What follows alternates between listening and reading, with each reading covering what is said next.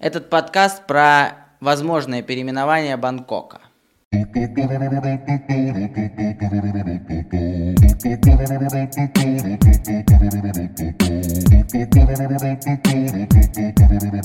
Многие из нас видели новость о том, что Бангкок, для тех, кто не в курсе, это столица нынешнего Таиланда, решили переименовать официально. Переименовать в Крунг Тхеп Маханакон. Я решил разобраться, зачем, вообще углубиться в историю этого города, вспомнить, какие еще большие города были переименованы в истории и почему. Думаю, видео будет вам полезно и познавательно. Поэтому, если не сложно, поставьте лайк, напишите любой комментарий, это очень серьезно помогает э, в продвижении контента. Спасибо. Ну теперь что, поехали? Ну для начала давайте вспомним, какие еще крупные города меняли свое название. Городов будет не так мало, поэтому можете смело там наливать себе чай, ставить пельмешки, ну или что вы там кушаете. Итак, столица Турции Стамбул. Не всегда была Стамбулом. Да, город, который расположен в Европе и в Азии, прославился в истории как минимум под тремя названиями. Основали его древние греки и назвали Византией. Затем он стал Новым Римом. А потом он стал настоящим селебрити среди городов под именем Константинополь. У разных народов, кстати, Стамбул был известен под разными именами. Например, наши с вами предки называли его Царьград. Сейчас же все мы знаем этот город как столицу Турции с именем Стамбул. Так его же назвали, собственно говоря, сами турки. Далее, думаю, кстати, вот эта информация должна многих удивить.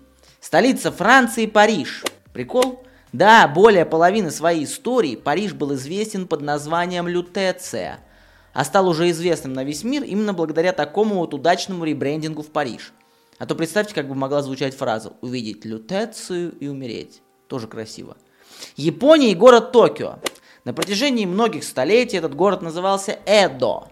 В дословном переводе «ворота гавани». А вот в 1868 году, когда э в Эду перенесли столицу, то его переименовали в Токио, что означает, собственно, «восточная столица». Пекин. Кстати, забавно, что название китайской столицы дали японцы. Сами же китайцы на протяжении многих столетий называли город Пейпинг. Там у них вообще была серьезная движуха, вплоть до сражений по поводу того, как называть столицу. Националисты хотели Пейпинг, коммунисты хотели Бейджинг, но в итоге 14 декабря 1937 года японские оккупанты дали городу нынешнее название Пекин.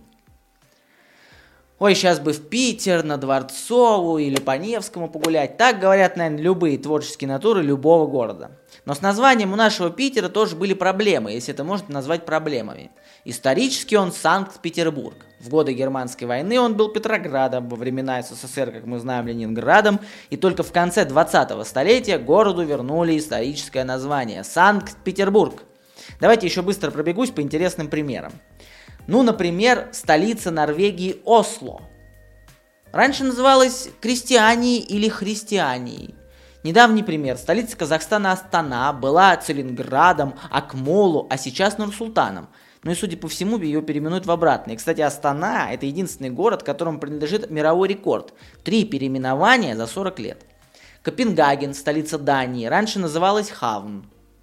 Бишкек, столица Кыргызстана, раньше называлась Фрунзе – а так как в киргизском языке нет звука F, его называли Прунзе.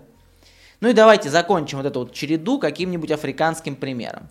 Одна из трех столиц ЮАР, она же национальная столица Притория, некоторыми, некоторыми людьми называется Цвана. Хотя вопрос там до сих пор на самом деле решается и до конца все непонятно. В общем, как вы видите, с, из примеров переименования городов, не просто даже городов, а столиц – История достаточно знакома хорошо, поэтому удивиться переименованию Бангкока в Крунгтхап Маха Накхон не стоит. Меня, честно, коробит это название, которое не могу считать интернациональным. Бангкок с точки зрения маркетинга, по моему мнению, куда круче. Давайте разберемся, что же там вообще происходит с этим вот этим переименованием. Крунгтхап Маха Накхон переводится как город ангелов или великая столица. Это название примут после одобрения специального комитета – но при этом город все равно можно будет называть Бангкоком. Но если все-таки новое название официально примут, то просто Бангкок придется писать и заключать его в скобочки. Жители Таиланда раньше называли свою столицу по-другому. Для них она звучала как Крунгтхэп.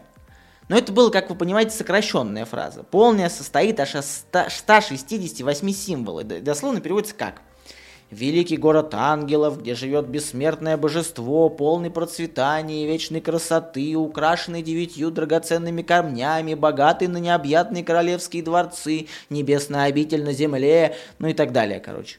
Корни такого длинного названия Бангкока уходят в конец 18 века, когда король Рама I основал новую столицу королевства Сиам на берегу реки Чупхрай.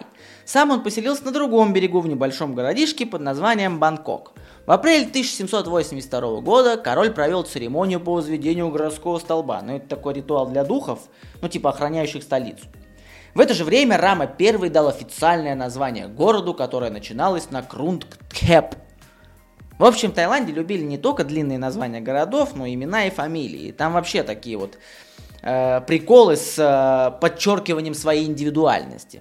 Так что Бангкок просто решил вернуться к корням. Зачем им это надо, не знаю. Да и, честно говоря, все равно. Я убежден, что не важно, как называется корабль. Главное, чтобы он как следует плыл. Но это мое мнение. Надеюсь, этот подкаст э, был для вас полезен, интересен. Если не сложно, поставьте лайк, ну и вообще, думайте головой, будьте хорошими людьми. Это был Виноградный подкаст. Всем мир.